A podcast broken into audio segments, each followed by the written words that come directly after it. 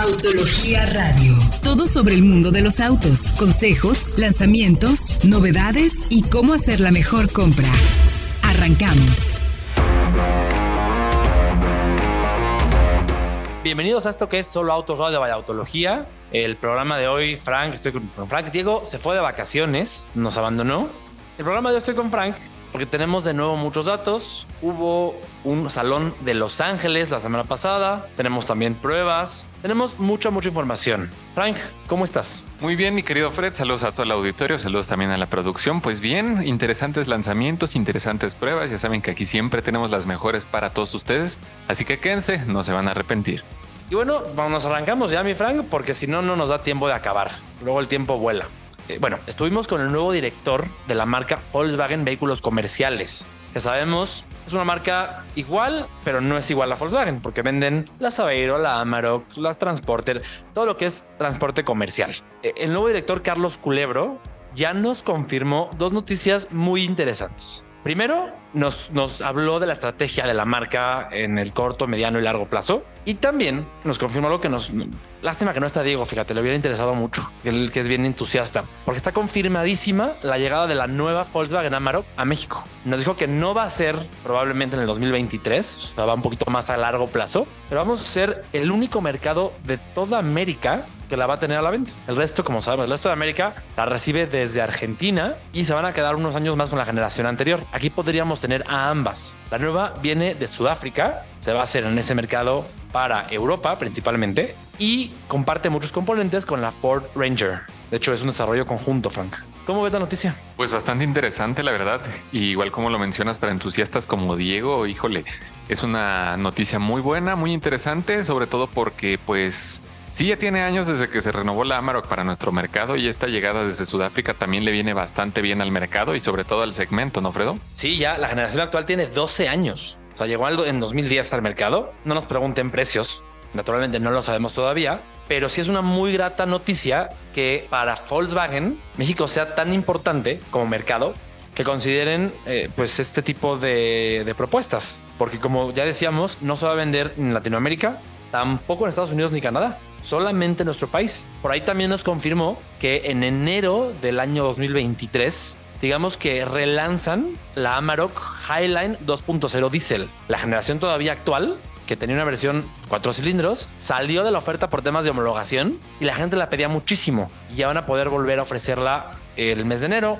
También Frank nos habló del ID Boss. Eh, lo quieren tener, lo quieren tener en México, también va a ser más adelante pero parte de la propuesta de electrificación de la marca es precisamente esa, tener todo lo más nuevo y crucemos los dedos, ¿eh? porque si llega el ID Boss, yo creo que sí voy a hacer mi guardadito para comprarme una. ¿Cómo la ves? Pues la verdad sí, yo creo que vamos a hacer dos, a ver si con el aguinaldo nos alcanza para empezar a ahorrar un poquito, ¿no? Ojalá el aguinaldo, yo no sé cuánto te dan a ti de aguinaldo, a mí no me va a alcanzar con el aguinaldo, pero mira, está bien. Eh, no, interesante porque sabemos que la ID Boss la van a hacer tanto en Europa como próximamente en Estados Unidos. La planta de Chattanooga está calificada, digamos, es compatible con la producción de la arquitectura MEB y la van a hacer para el mercado local. Seguramente la tendremos de Estados Unidos, una versión más larga. Y lo interesante es que siendo un vehículo comercial, muy carismático pero comercial, podríamos tenerlo tanto con la configuración de pasajeros como con la configuración de carga. Ya se presentaron las dos en mercados internacionales. Crucemos los dedos. Y para terminar, con Volkswagen Vehículos Comerciales llega también la e-Crafter a México. Esa ya llega ya.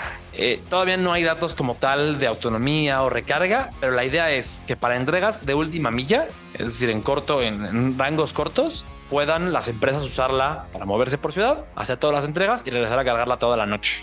Propuesta, Frank, no sé qué te parezca, muy interesante, electrificación, novedades y me parece una de las preferidas en temas comerciales, en temas de transporte del mercado mexicano. Sí, de hecho, bastante interesante la propuesta de electrificación de la marca y la verdad es que te digo, vamos a ir ahorrando para la ID Boss o la Amarok, la verdad es que ya no sé ni cuál, pero lo que mencionas también de la iCrafter bastante interesante también dentro del segmento de comerciales porque recordemos que pues rivales como Ford presentaron la iTransit del año pasado, entonces pues ya van ahí también a empezar la lucha de los vehículos comerciales eléctricos. Supongo que seguirán también Renault con la, la Traffic y Estelantes, pero bueno, Interesantísimo. Frank, ahora cuéntanos, porque pasamos a un tema completamente diferente, diametralmente opuesto. Se vendió por ahí un auto de Fórmula 1 muy especial, se subastó. A ver, platícanos en qué precio. A ver, platícanos qué sabes. Pues mira, Obviamente sé que todos conocen por aquí a Michael Schumacher y uno de sus monoplazas, de hecho con el que ganó su sexto título mundial de la Fórmula 1, fue subastado en 14 millones 630 mil dólares, que vienen siendo unos 283 mil 300 pesos. Ahí por si quieren ahorrar un poquito, por si quieren ir pues rompiendo el cochinito. Es el F2003GA con el que ganó pues su sexto título, como ya lo había mencionado. De hecho, la casa que ofreció el modelo, eh, RM Sotheby's, eh, esperaba que se vendiera entre 7.5 y 9.5 millones de dólares y vaya que superó el número. Híjole, a ver, 14 millones, bueno, poquito más, el cambio. 14 millones de dólares son equivalen a 283 millones de pesos. Es un solo coche, no es una colección entera. Es un solo coche, pero lógicamente por haber, a ver, fue conducido por Michael Schumacher, ganó con ese coche un campeonato del mundo y es una pieza de colección. Además, si no me equivoco, es de la era de los gloriosos B10 de Fórmula 1, que cómo sonaban esos coches. La persona que lo compre, Frank, no sé si me corriges, supongo no lo va a poder, no lo va a poder manejar en las calles. Obviamente, no es, no es, eh, no es legal, pero sí tendrá cierta. Podrá usarlo en pista o de plano va a ser una pieza de museo que no se va a mover. Pues la verdad, mira, si yo hubiera pagado esos 283 millones, yo creo que lo tendría exhibido. ¿eh? No, no me daría el valor para sacarlo a la pista porque qué tal y le pasa algo por ahí, entonces no me atrevería. Y lo que mencionas, sí es un B10 de 3 litros que produce hasta 917 caballos de potencia y alcanza las 19 mil revoluciones por minuto. Eh, hoy, si no me equivoco, los Fórmula 1, los B6, la generación actual, están alrededor de 12 mil, 14 mil, o sea, 19 mil RPMs. Imagínense que en sus coches, regularmente la máxima es de 6 mil, 5 mil 500 en un coche de calle tradicional. Pues, híjole, yo, yo lo querría. ¿Se vendió? ¿Cuándo se vendió? ¿Cuándo se vendió? ¿Cuándo se vendió? Se vendió ah, el 9 de noviembre, hace unos días. Hace un par de semanas. Apenitas, apenitas.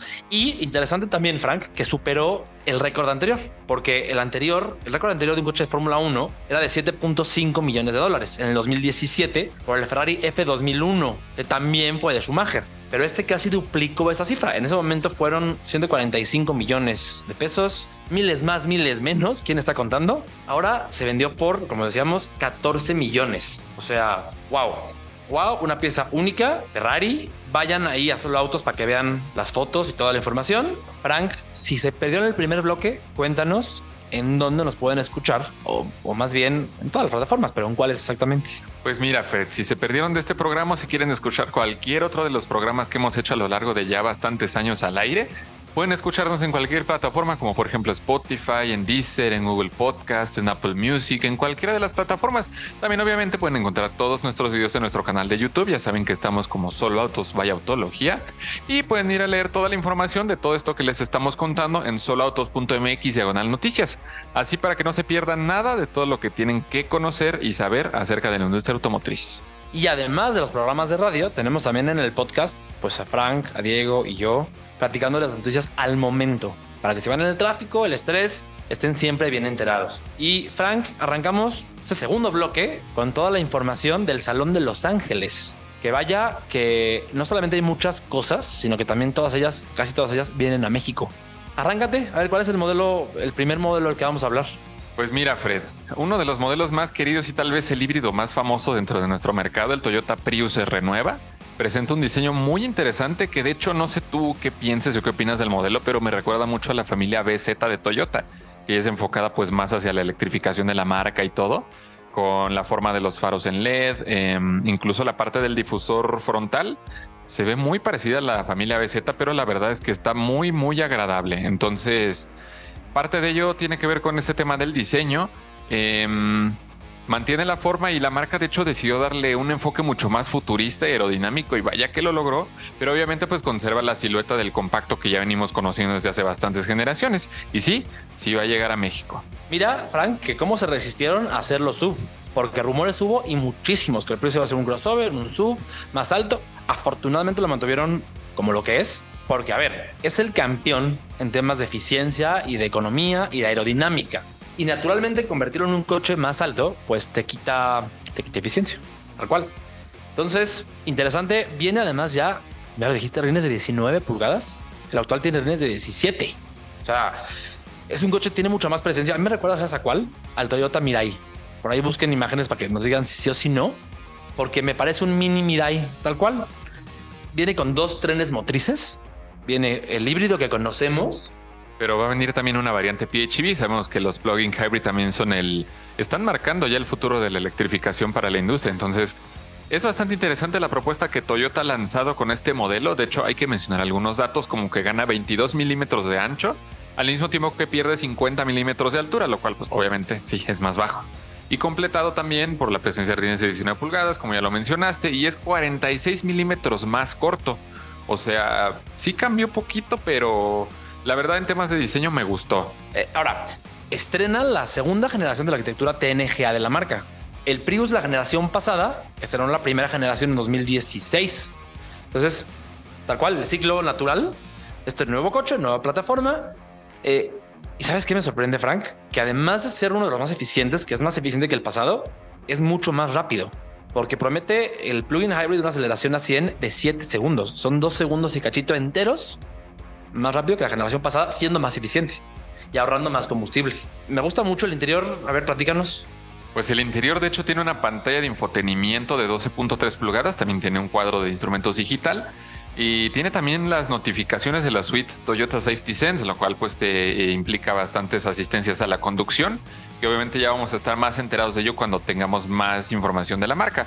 También algo que me pareció curioso es el volante. Parece que tiene muchos mandos a los lados y la forma es algo no puedo decir rara, pero sí como un poco distinta a lo que otras marcas proponen. Pero tú qué opinas, Fred? Pues sigue teniendo ese. A mí me gusta un interior más limpio. De nuevo, pasen a ver las fotos. Es un coche muy bonito.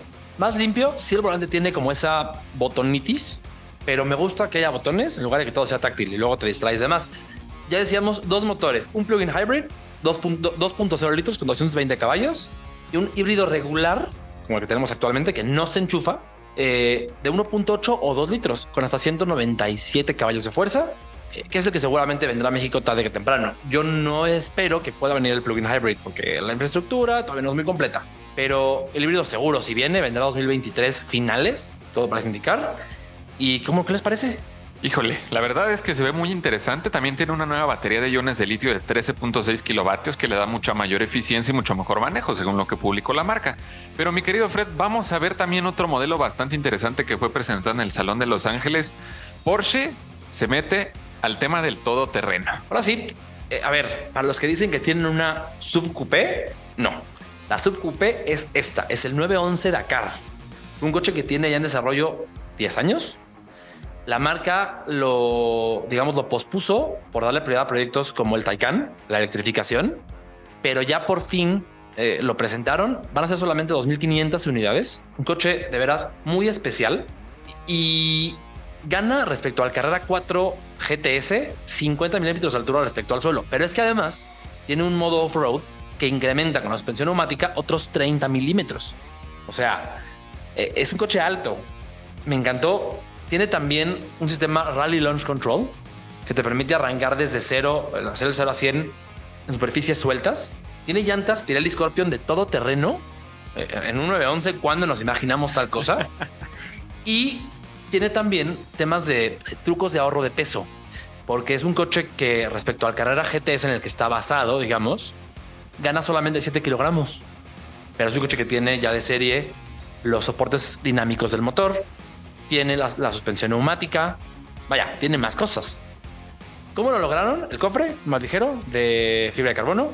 También eh, no, hay asientos traseros, los borraron. Es un biplaza, asientos de cubo y vidrios. Incluso, fíjate, la, la obsesión de Porsche. Hasta los vidrios los hacen más delgados para ganar peso y que la diferencia con el modelo, digamos, regular no sea tanta. Me encantó, Frank. Tú dime, hay un paquete, me parece, Rally Design. ¿Tienes la información? Sí, es un paquete Rally Design que también agrega algunos distintivos visuales que también lo hacen ver, pues obvio, con más presencia también para hacerlo más imponente al momento de pues llevarlo en la carretera, ya sabes, camino al off-road, cuando vas a alguna ruta. Eso también pues le da mucha presencia al modelo. Ahora vamos a hablar un poquito del motor. También tiene un 6 cilindros biturbo de 3 litros que produce 480 caballos de fuerza y 420 libras-pie de torque. Esto se traduce en una aceleración de 0 a 100 kilómetros en 3.4 segundos y está limitada a la velocidad a 240 kilómetros por hora. O sea, imagínate andar a esas velocidades en off-road. Pero es que puede, la idea es que puede, acelera 100 en 3.4 segundos y es el Porsche 911 más lento, entre comillas, en cuanto a velocidad máxima, desde los 80s. Porque lógicamente es un coche off-road. Y es un, eh, es un homenaje al 911 que ganó el Rally París-Dakar en, en, el en el 84, 84 y que dio pie al 959. Y tenemos, para cerrar, Frank, información del Salón de Los Ángeles. El último auto, eh, digamos, que se presentó y que es una de las subs más vendidas en México. Cuéntanos cuál es y qué cambios esperamos. Así es, mi querido Fred, pues se trata de la Kia Celtos, uno de los productos, como ya lo mencionaste, más vendidos en nuestro mercado, que ya viene con una renovación interesante en temas estéticos y también un poquito en tecnologías. Hace algunos meses publicaron, publicamos perdón, unas imágenes acerca del modelo que fue lanzado en Corea del Sur. Y bueno, algunos cambios que con los que contará esta nueva, este nuevo facelift, porque no podemos decir que es cambio generacional, aún no tiene Em, cambios totalmente drásticos. Es un facelift. La plataforma es la misma conserva la plataforma y cambia detalles como los faros, una nueva defensa delantera, tomas de aire más deportivas, una apertura central pronunciada. Pueden ir a ver todas las fotos a soloautos.mx diagonal noticias. También en la parte trasera tienen luces traseras conectadas por una franja iluminada. Sabemos que esto pues ya está siendo tendencia por parte de varios fabricantes en la industria, entonces ya no se quiere quedar atrás y la verdad es que estéticamente se ve bastante bien, el cambio le viene muy bien y pues se pone ad hoc ya con los modelos de Kia. Sí, tiene este frente, digamos, los faros siguen conectados por una barra de iluminación, pero tiene como ese frente más agresivo, similar al de la Sportage. Atrás también.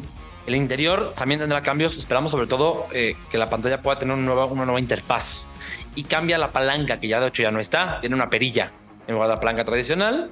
Esta versión que se presenta es hecha en Corea para Estados Unidos y Corea. La nuestra viene de India, es ligeramente diferente, pero todo parece indicar que estéticamente será exactamente igual a como la ven en las fotos. Eh, pasen a solo autos para que las vean. Y también tendremos los motores que tenemos actualmente. El 1.6 de 121 caballos de fuerza con caja automática podría ser ahora CBT en lugar de la de 6 o manual. Y también el 1.4 en la GT Line con 138 caballos, caja de doble embrague. Eso es como lo más valioso de las Celtos, una sub repetimos, es la más buscada en general, es las que más se venden. Entonces, por eso es eh, súper importante para nuestro país y para Kia. Sí, de hecho, mencionar también que pues ya puede adoptar también esta eh, este lenguaje interior de Kia que ya hemos visto, por ejemplo, en modelos como Niro, en Soul, incluso en las fotos que tenemos de Sportage, porque sabemos que pues, todavía no ha llegado a México. Y de hecho en Corea tiene una motorización distinta. Bueno, tenemos la información en solautos.mx diagonal noticias. En Corea presenta un 4 cilindros de 2 litros con 147 caballos de fuerza y un 1.6 turbo de 195 caballos de fuerza. Igual estaría interesante que una de esas variantes pues pudiera presentarse aquí en México. Eh, es que en Corea tienen los motores del Forte el 2.0 y el 1.6 turbo. Aquí, por ser sobre todo, a ver, aquí es más, más económica que en Estados Unidos. Lógicamente tiene motores que igual son muy buenos, muy eficientes, pero un, peldaño, un escaloncito por debajo, natural. Me parece súper normal. Ya la conocimos, llegará seguramente en 2023, yo le calculo segundo semestre. Eh, y Los Ángeles, interesante, pero es que, híjole, seguimos con una nueva llegada a México, Frank.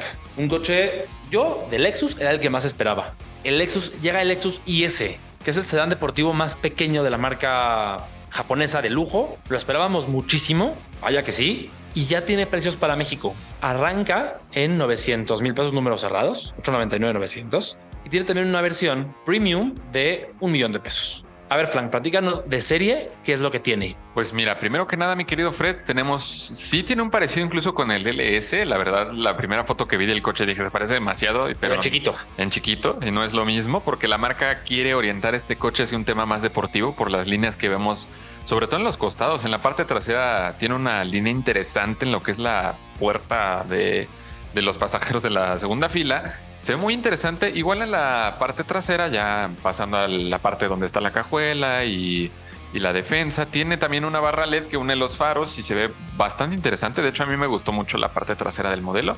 Ahora bien, vamos un poquito al interior. Tenemos un cuadro de instrumentos digital de 4.2 pulgadas, una pantalla de infotenimiento de 10.3 compatible con Android Auto, Apple CarPlay, sistema de audio Pioneer, tiene también volante calefactado, asientos calefactados, o sea, el lujo al interior se mantiene a pesar de que la marca le dé ese enfoque deportivo. Sabes que Frank, que sí, es un sedán premium, pero es en ese sentido como BMW, como el Serie 3. Sedán premium deportivo, no es un coche de lujo como tal.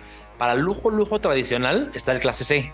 más blandito, más silencioso, más cómodo. Este, a ver, no quiero decir que no lo sea, pero seguramente sea un enfoque más duro, más firme, pues más emocional, podríamos llamarle, que eh, se complementa con el tema de la configuración mecánica, porque como el Serie 3 de BMW es motor longitudinal y tracción trasera. ¿Eso qué quiere decir? Rapidísimo. Quiere decir que el chasis está mejor balanceado, que los pesos están mejor, digamos, tal cual, balanceados en el auto, 50-50 prácticamente, y también que las llantas traseras hacen la propulsión y así digamos que liberan al eje delantero para hacer la dirección. Separan las tareas y trabajan en equipo. Es un coche más preciso, más dinámico y que además tiene un motor, pues me parece a la altura. Sí, de hecho, en la propuesta tenemos un cuatro cilindros en línea con 2 litros, una potencia de salida de 241 caballos de fuerza y 258 libras-pie de torque. Y tiene una caja automática de 8 velocidades, también como ya lo mencionaste, tracción trasera.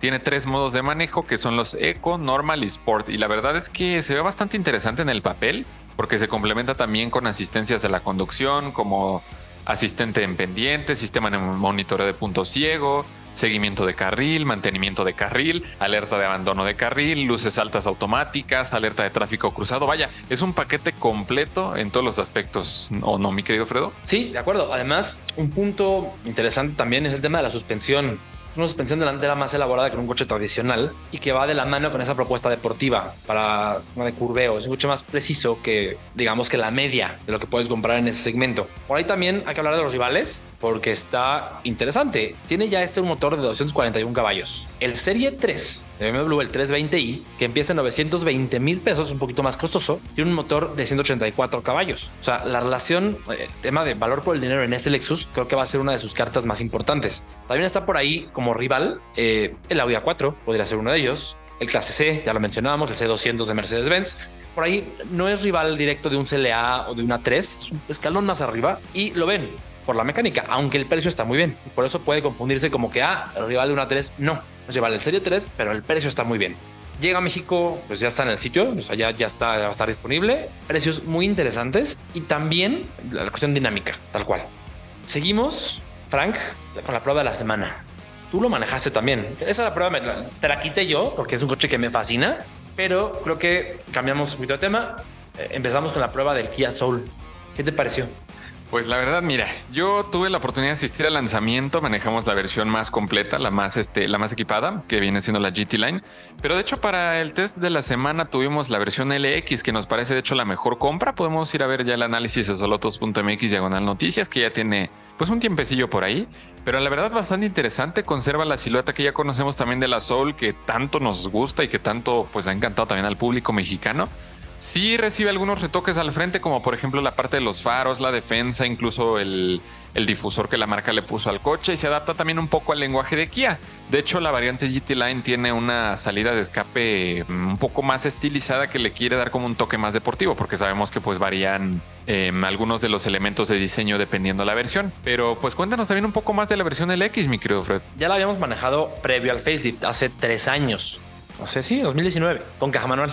Ahora tuvimos la versión automática, que es automática de 6, mismo motor 1.6, 121 caballos. Creo, Frank, que es la mejor propuesta, no solo en la gama de, de, la Soul, sino también por menos de 400 mil pesos. No se me ocurre una mejor compra. Y, no me digan, ay, ¿cuánto te pagó Kia? Ya se anunció. No, ahí les va por qué. Uno es un coche global. ¿Qué quiere decir que es en Corea? Para todo el mundo. La calidad de materiales, de ensambles, de armado, es superior a la de un coche en promedio, digamos, eh, local, hecho en India o hecho en, en un mercado, digo, para mercados emergentes, por ejemplo. Eso uno. Dos, tiene toda la seguridad de serie SP y seis bolsas de aire. Importante. Está bien equipada, tiene lo más importante, su pantalla táctil eh, con interfaces móviles, clima es manual, tiene aire acondicionado, equipo eléctrico, asientos de tela de muy buena calidad, de muy buena apariencia y sobre todo también el tema del chasis, un chasis muy cómodo, una marcha muy aislada, muy refinada en parte por la altura del piso, también por las llantas que son como más altas, eh, importante, y el espacio, siendo una, ya, verán las fotos, es una, una caja, tiene, una, tiene forma de, más cuadradas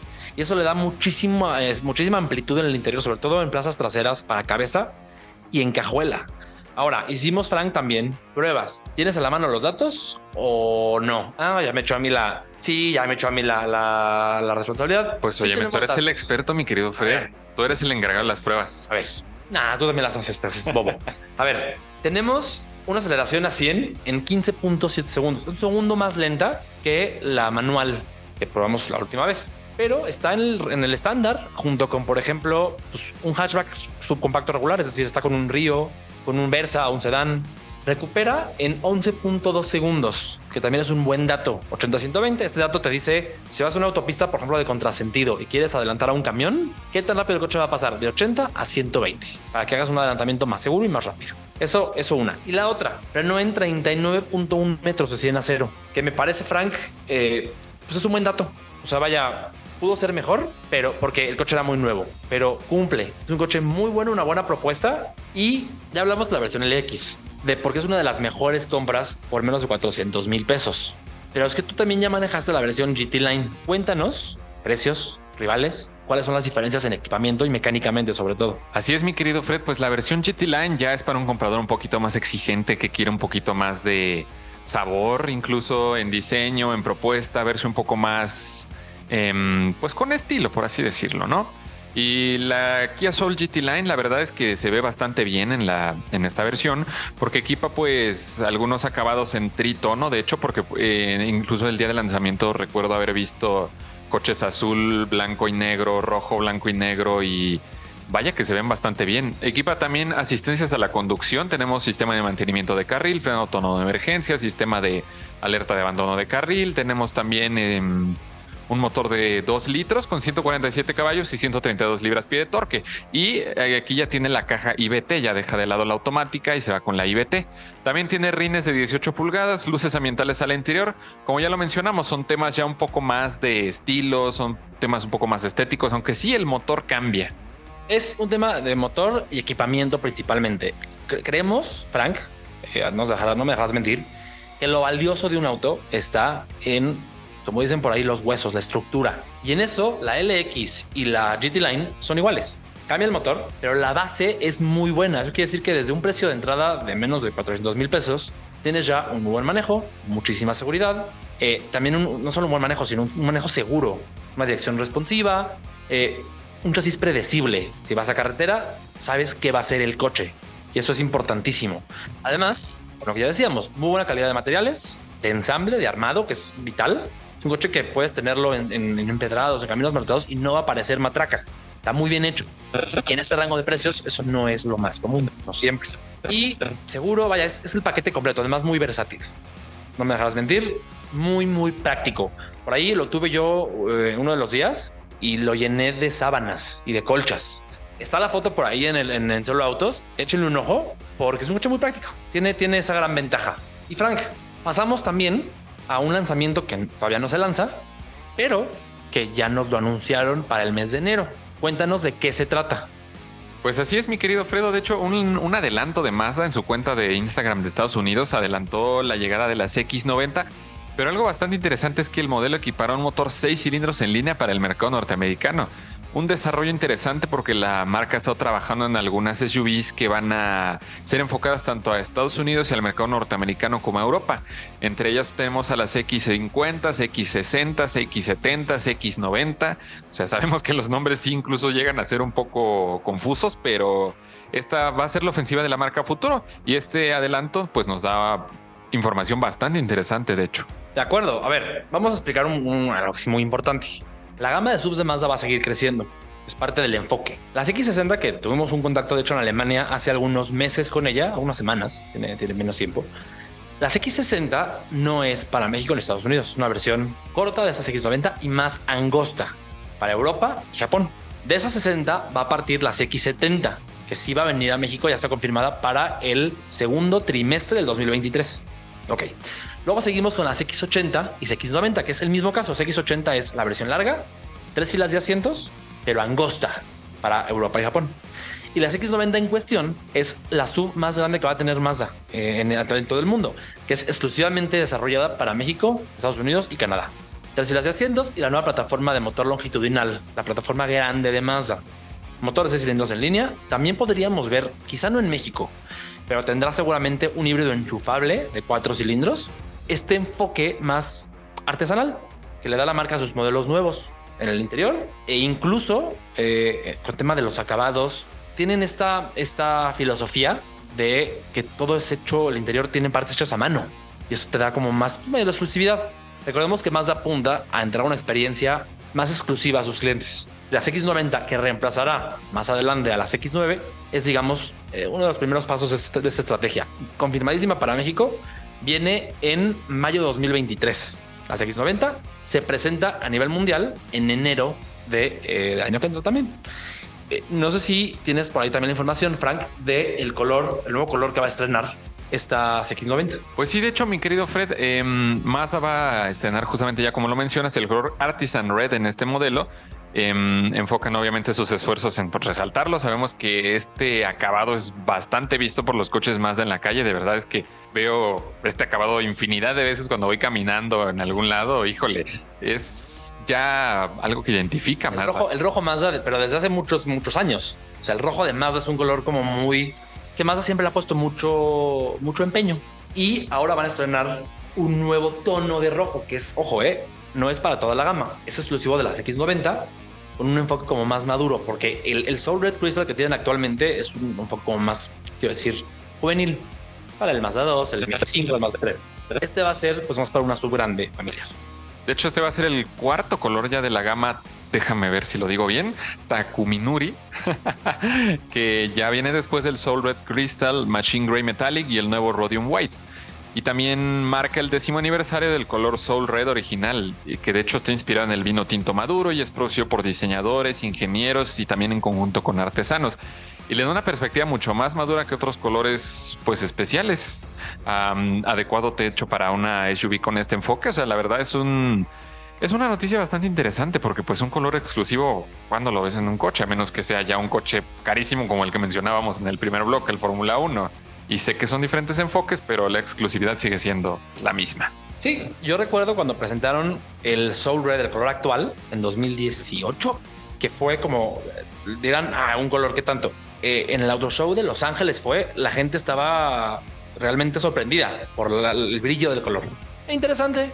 Vendrá ya confirmadísima para mayo 2023, a X90, tracción trasera, más balanceada, un interior que seguramente va a ser eh, muy especial, materiales acabados y la esperamos. Esperamos, ojalá poder manejarla pronto. Y tenemos, Frank, también, ahorita les platicamos, eh, un tema que nos incumbe a todos los conductores, especialmente en la ciudad de Guadalajara, en la Perla Tapatía. Cuéntanos de qué se trata. Pues sí, así es para todos nuestros amigos de Guadalajara. Saludos a todos por allá. Llega CarCare. ¿Qué es CarCare? Es la primera startup mexicana impulsada con ExxonMobil y que mejora la experiencia, de hecho, de la relación entre los conductores y los talleres. Es una herramienta que te permite conectar con algún taller de confianza. Sabemos que a veces lo que nos recomienda el vecino, el amigo, no son muy confiables que digamos, pero esta herramienta ahora te puede ayudar para encontrar un mecánico de confianza y de buena calidad que trabaje obviamente pues bien el coche. Sabemos que para muchos de nosotros, como no me dejará mentir nuestro querido Fred, nuestro coche es nuestro bebé. Y ahora CarCare planea afiliar a más de 350 talleres distribuidos estratégicamente en la Perla Tapatía para ofrecer obviamente soluciones de movilidad y digitalizar el negocio de los talleres. Sí, es una herramienta interesante que ya se había, digamos, ya se había lanzado en la Ciudad de México hace cerca de un año, si no me equivoco. Y ahora va a estar en Guadalajara. Eh, eh, Leslie Luca, eh, Lulca, perdón, director de Carker México, comentó eh, que con la llegada de Carker a la ciudad de Guadalajara, lo que se busca es facilitar la búsqueda de soluciones para el cuidado del automóvil, tal cual, a los más de un millón de habitantes que conducen en Guadalajara. Piensa en un crecimiento paulatino que permitirá eh, afiliar a todos los talleres que cumplan con los requisitos establecidos por expertos. Es decir, no afilian a cualquier taller. Tiene que tener ciertos requisitos para que sea de confianza y que sea un taller donde sepas que te, va- te- te van a atender bien y te van a resolver tus problemas de inmediato. Eh, los talleres van a poder confirmar eh, en línea las citas agendadas. Es para hacerlo más sencillo, más directo y enviar notificaciones a través de una app celular. Lo que mencionabas, Frank, de hacer esta relación taller eh, cliente más amigable y sobre todo más clara. Y a veces cuando llegamos a cosas es como, ay, escucha el taller y te da miedo y no sabes con qué te van a llegar y más claro, como el agua, sabes qué le van a cambiar, qué le van a hacer, sabes que va a quedar bien y sabes cuánto te va a costar. Sí, así es completamente, mi querido Fred. Pues la verdad es que es una herramienta bastante interesante y que ya tiene más de 480 talleres de distintas especialidades en lo que es aquí en la Ciudad de México y el Estado de México, en la zona metropolitana. De hecho, apuestan mucho a la digitalización de talleres automotrices en México que se adaptan pues a las necesidades del mercado, del cliente, impulsa nuevos modelos de negocio, pretende reactivar también la economía del país. Y tiene también como objetivo afiliar talleres como mecánicos, eléctricos, hojalatería, pintura, lubricación, afinación, varios de este tipo de talleres, porque sabemos que no siempre las necesidades son mecánicas. Puede ser que, ay, no sé, le pegué un rayoncito a mi coche cuando lo estaba guardando anoche y no sé a dónde llevarlo, ¿no? Y justamente lo que yo mencionaba al principio de, este tema, que lo llevamos tal vez con el mecánico jalatero que nos recomienda el vecino, el amigo, y a veces no son muy de confianza o sus trabajos no son de muy buena calidad. Entonces, la verdad es bastante interesante la llegada de Carquera a Guadalajara, mi querido Fred. Sí, ¿ustedes qué les pareció? Acérquense, échenle un ojo y nos platican qué les pareció. Frank, llegamos al final del programa, programa del día de hoy. Eh, gracias por haber estado aquí. No, gracias a ti, Fredo. Gracias al productor también. Gracias a todos nuestros radioescuchas. Ya saben que pueden encontrar toda la información en solautos.mx diagonal noticias. Síganos en todas nuestras redes sociales, vean los test que tenemos. Eh, pueden ir a encontrar la prueba de la Sol, la prueba de la Chiritigo 4 Pro, entre otras. Y bueno, ya saben, nos vemos en la próxima. Saludos a todos. Hasta luego, como siempre, próximo jueves, misma hora, mismo canal. Nos vemos en la próxima.